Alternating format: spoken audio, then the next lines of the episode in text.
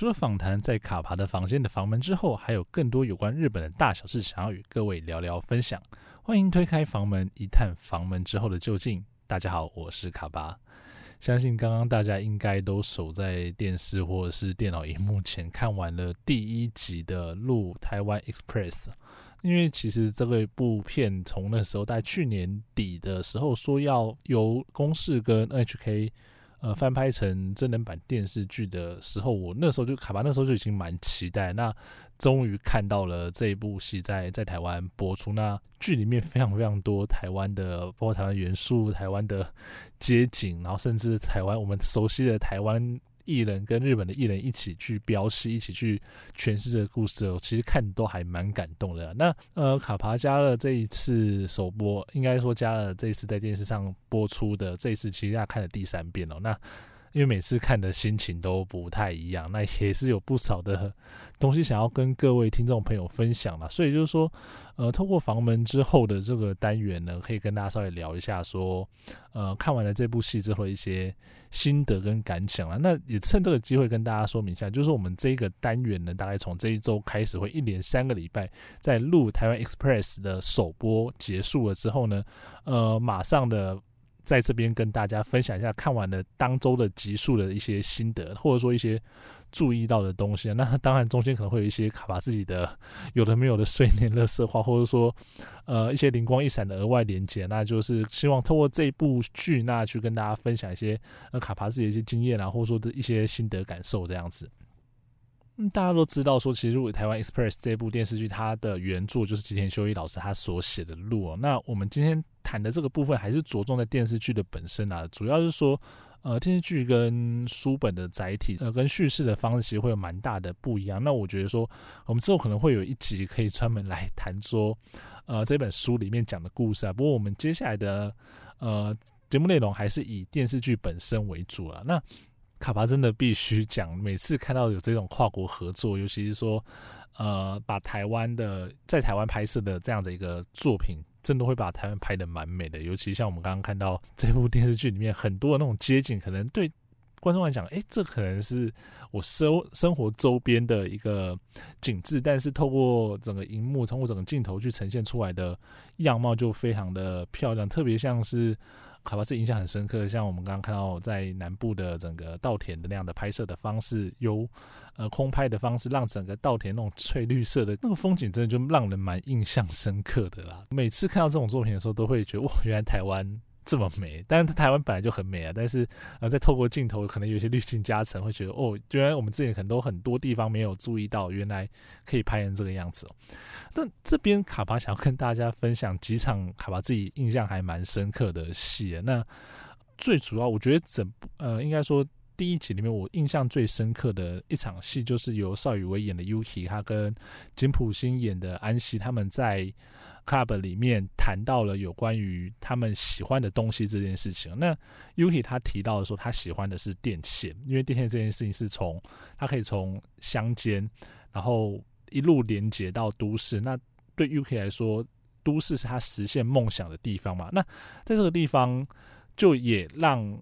我们第一次看到了，就是安西这个角色，因为前面他可能都是一个比较，我们可能就说比较冲，一个火爆一点的，然后他很有自己的个人意识、个人风格，所以他在呃职场上会跟人家有一些冲突。那后来也看到说，他的家庭经营的状况其实并不是那么的理想，可是，在那场戏里面，他就是完全放下了他自己的一些。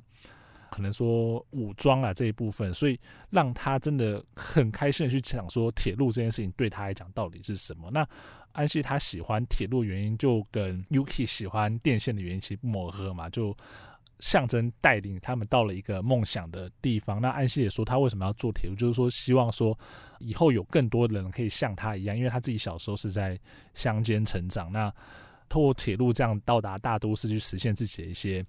一些梦想，所以这个算是第一集里面卡帕自己非常非常喜欢的一个段落啊。那比起说其他的地方的话，这个这个 part 可能会更加的印象深刻一点哦。那另外一个卡帕印象非常非常深的剧情，其实是在最后一幕，就是最后一幕，哈鲁卡跟 Eric 终于好不容易在台湾见面了。他们那时候我们刚刚有看到嘛，他们最后一幕是隔着大马路，那两个人。遥遥相望。那那时候哈鲁卡他自己有一个 OS，还有一个台词是这样讲，他说：“这次见到面，终于确定八年前的那场恋情是没有错的。”那时候看到这一幕的时候，卡帕自己心里想到的是另外一档戏，也是波瑠他演的另外一档戏，叫做《其实并不在乎你》。比较熟悉的听众朋友知道，说这部戏其实在讲不伦。这部戏里面，他有一幕也是一，其实也是一开始，应该第一集、第二集、第一集最后，波瑠演这个角色，他在剧中跟他的前男友。意外重逢，就重逢那天晚上，他们就去开房间。然后开房间的时候，进去的时候，波流那个时候他这个角色也有一句台词哦，我觉得这个真的是有一种跟这一部有一点呼应。其实虽然说剧情不一样，可是你会觉得说有点有趣的一个状况，就是就讲了一句说：“我现在在做这件事情，一定是一件很坏的事情。”我就觉得哇哦，我真的很那时候都有想说，会不会等一下？呃，其实并不在乎你的剧情就在《露台 Express》这一部连续剧里面重演啊，但当然不会啦。可是就是当下会有一些觉得，哎，好像似曾相识的感觉，所以其实是还蛮有趣的啊。刚讲到，其实这部片大量的场景在台湾拍摄嘛，所以其实台湾观众看起来会有一点还蛮熟悉的感觉。那里面很多的，不管说街景啊，或者说城市景观啊，应该大家都可以很快的去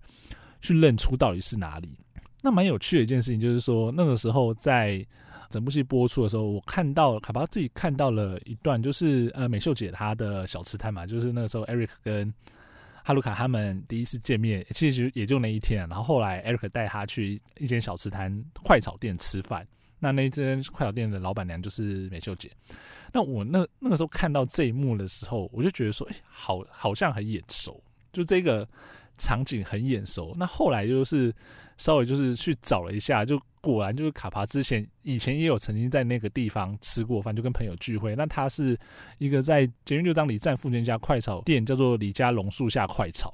对，所以那时候赶快去找，发现哎，真的是没错，就是那一家店。就卡帕的记忆其实还算是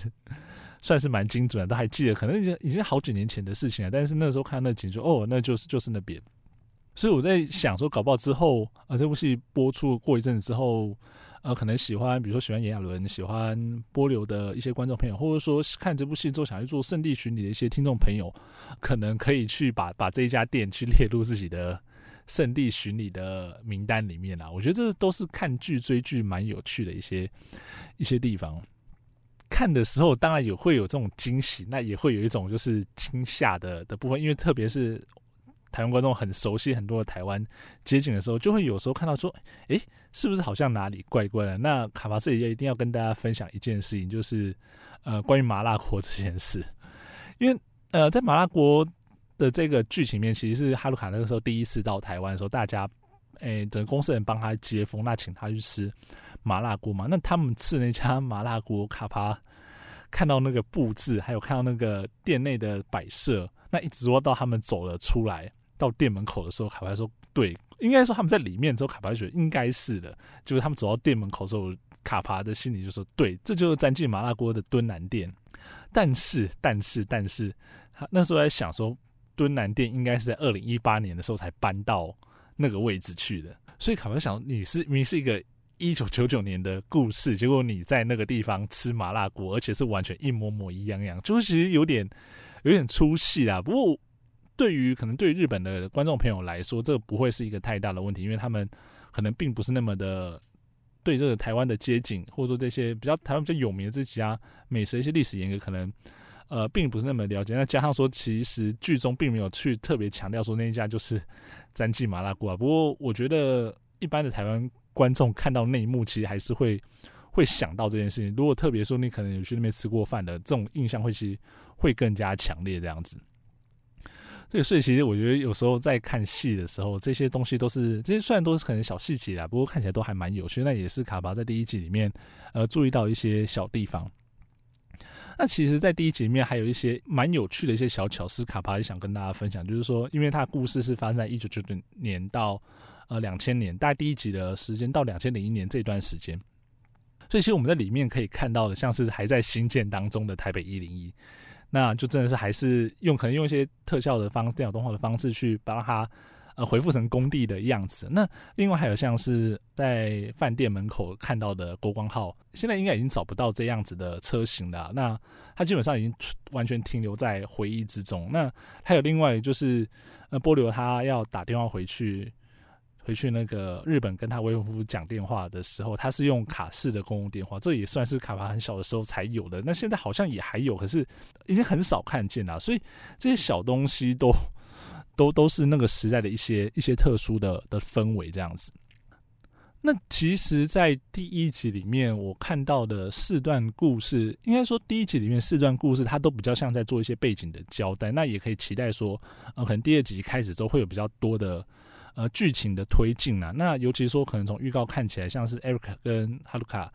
还有就是像叶山胜一郎跟吕耀宗的这个故事，其实都蛮有多有琢磨。那卡巴这也可以跟大家分享一下，就是说在整部应该说原本的小说里面，四段故事里面，其实卡巴自己本身非常非常喜欢叶山胜一郎跟吕耀宗这一对，就是在日治时期的日本人跟台湾人的友情。那因为一些环境的因素、历史的因素，那他们。